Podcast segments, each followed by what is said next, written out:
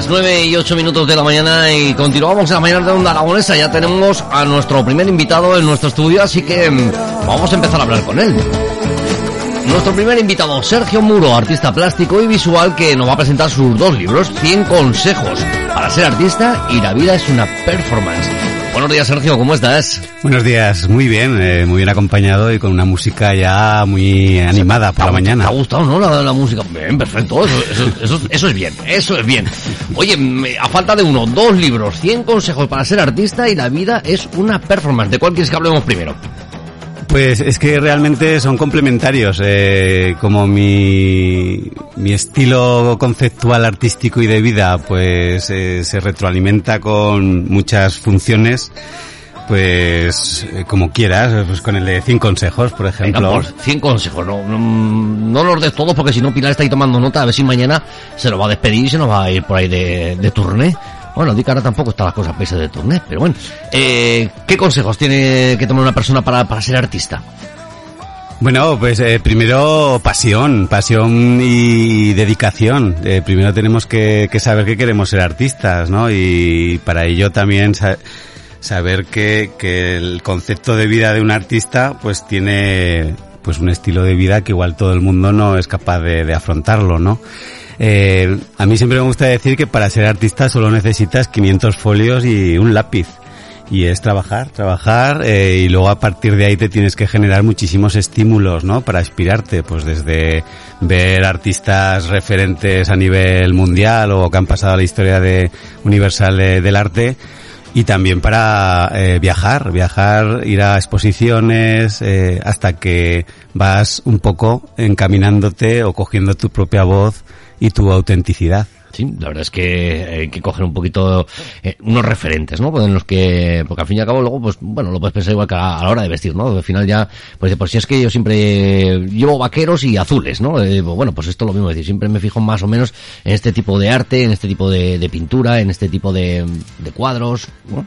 Sí, hombre, eh, eh, por ejemplo, Picasso decía, los artistas copian, los genios roban. Eh, lo que hacía Picasso era allí en Montmartre y Montparnasse, en París, ir a los estudios de los amigos y lo que veía que realmente le atraía, él se lo llevaba a su terreno, lo que pasa es que él lo multiplicaba por, por 100, ¿no? Él era un auténtico genio pero sí que absorbía de, de todos eh, sus coetáneos en este caso, pero también el propio Picasso, pues de, de Velázquez, de Goya, eh, de Rembrandt, o sea que sí, todos hemos tenido esos referentes iniciales que luego hay que matar metafóricamente para que eh, al- alcancemos nuestra, nuestra originalidad, ¿no? ¿Cuáles son los referentes de Sergio Muro?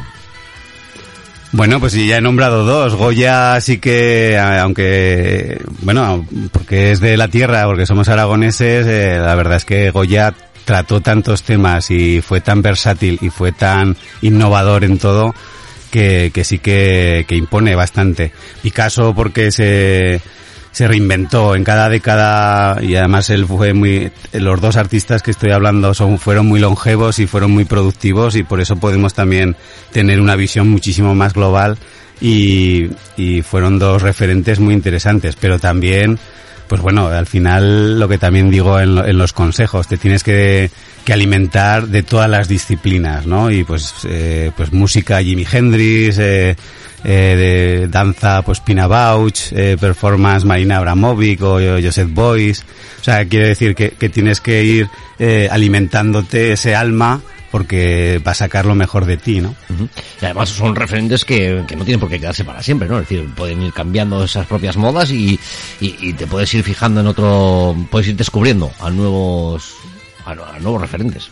Indudablemente, bueno, y ahora con las redes sociales eh, es una oportunidad constante que puedas ver pues talentos que hay por todo el mundo sin a un solo clic, ¿no?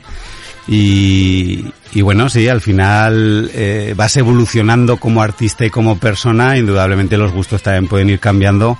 Lo importante es que, que vayas eh, paso a paso, encaminado y focalizado. Y esto es otro de los consejos que, que voy matizando en el libro, ¿no? Eh, tienes que tener unos objetivos muy claros, eh, porque sin objetivos vas dando como muy pinceladas sueltas por la vida.